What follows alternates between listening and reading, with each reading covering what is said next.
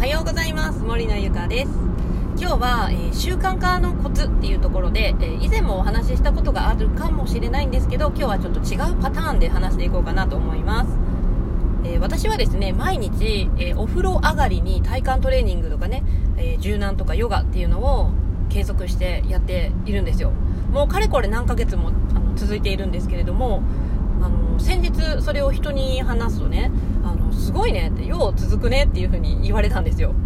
で私は実はその何かをねこう続けるとかあのー、なんだろうな、うん、続けるっていうことが基本こう面倒くさがり屋の性格なのであの嫌になっちゃうんですよね。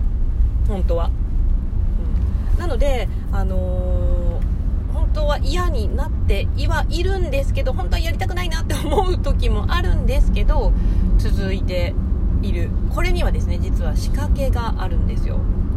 その仕掛けっていうのがですね、えー、私はまあお風呂から上がって、まあ、着替えますよね。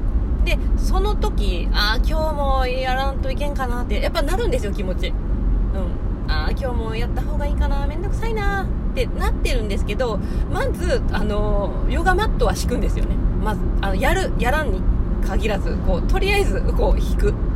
ヨガマットを下に敷く。でそこからなんですよね。でああ今日どうしよっかな。あまあやった方がいいよな。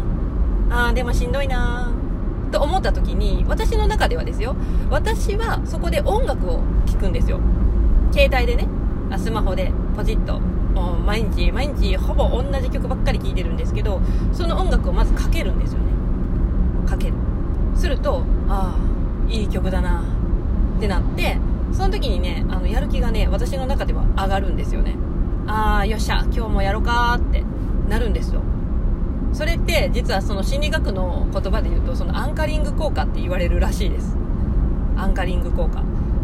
それはですねなんか言ったら印象的な情報っていうのを与えるというかね、あのー、それ与えることで、え行動に影響を及ぼすっていうね。それが私の中では音楽だったんですね。なのでなんかまあ今日はしんどいな。今日はなんか眠いしもうやめようかなと思うんですけどそのね毎日聴いてるその大好きな音楽っていうのをかけて聴くことであっしゃやろうかって言って結局ねそれでもう毎日続いているっていうことなんですよ。ね。もう本当基本私本当面倒くさがり屋なんでねあの嫌なんですけど。いやでもその音楽を聴くことでよっしゃやるぞっていう風にねなぜかやる気になるっていうね。